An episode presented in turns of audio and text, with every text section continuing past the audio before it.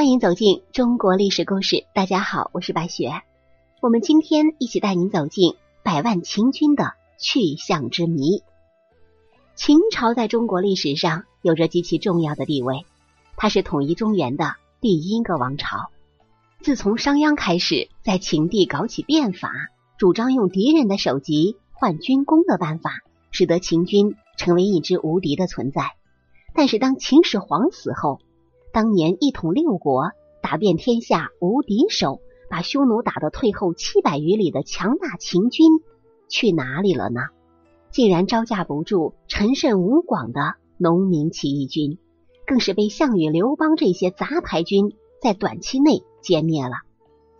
这其中的原因啊，且听我为您一一道来。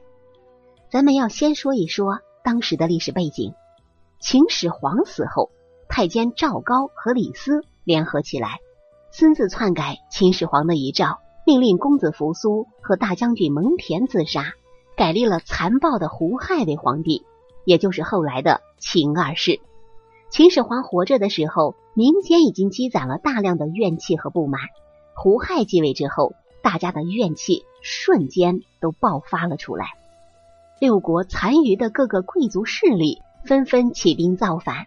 再加上各地的农民起义，一时间把秦朝给赶走了。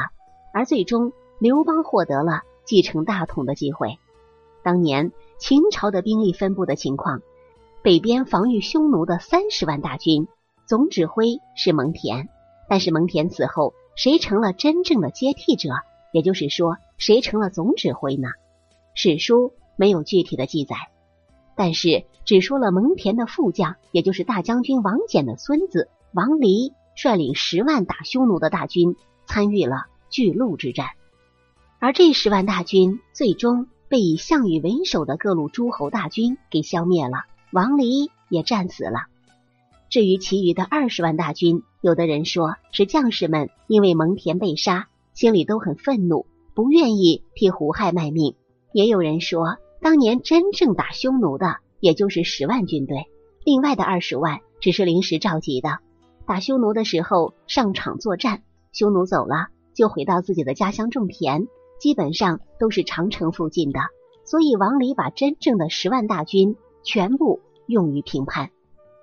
其次就是在骊山的那二十万劳改犯，由于胡亥的残暴统治以及赵高的蒙蔽，胡亥一直认为。没有什么起义军，只是一些治安事件而已。群体暴动已经被当地的公安局给消灭了。但是当起义军真正快到咸阳的时候，胡亥这才慌了神。于是大将章邯建议把那二十万劳改犯赦免无罪，组成军队征讨叛军。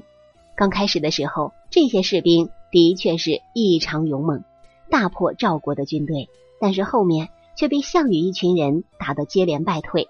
不过啊，主力依然还是在的。此时的赵高发来了不满意的信件，大意是说：章邯，你就是个饭桶，要是不能把这些叛军消灭了，你就提着脑袋来见吧。章邯和手下一琢磨，横竖都是个死，还不如投降得了。可悲的是，很多投降的秦军都被活埋或是杀死了。然后就是驻守岭南的，也就是南方的军队。根据一般的说法，当年秦始皇派任嚣率领五十万大军去岭南统一各个部落，然后任嚣的接任者赵佗却在当地当起了土皇帝，居然自立为王了，也就是活了一百多岁的那个南越王。面对秦朝风雨飘摇的局势，也不想插手。还有一种说法是。秦始皇让赵佗镇守岭南，也不想让他回来，毕竟拥兵五十万啊，回来的话不保险，万一来个造反该怎么办呢？还是待在原地稳定边境局势就行。所以这五十万大军就袖手旁观了，没有参与拯救秦朝的活动。这些人在秦末乱世当中也不打算出手相救，而是封闭边关，搞起了南越国。这支军队慢慢的和当地的居民混杂在一起，成了南方很多民族的祖先。另外，当年秦朝首都咸阳的周围也有专门的军队保护咸阳城的安全。保护皇宫的叫卫卫军，保卫咸阳的军队叫中卫军。这些军队后来肯定也是参与了平叛的行动，但是人数不多，最后也被刘邦给击败了。再加上各个郡县应该有一定数量的军队，不过实力与起义军相比过于悬殊，最终不是投降就是被消灭了。秦朝灭亡了，秦朝的大军也就这样全部解散。好了，朋友们，本期的故事到这里就结束了，感谢各位的收听。喜欢的朋友欢迎点赞转发，也欢迎您评论留言。下期我们带您走进公孙衍的故事。我是白雪，下期再见。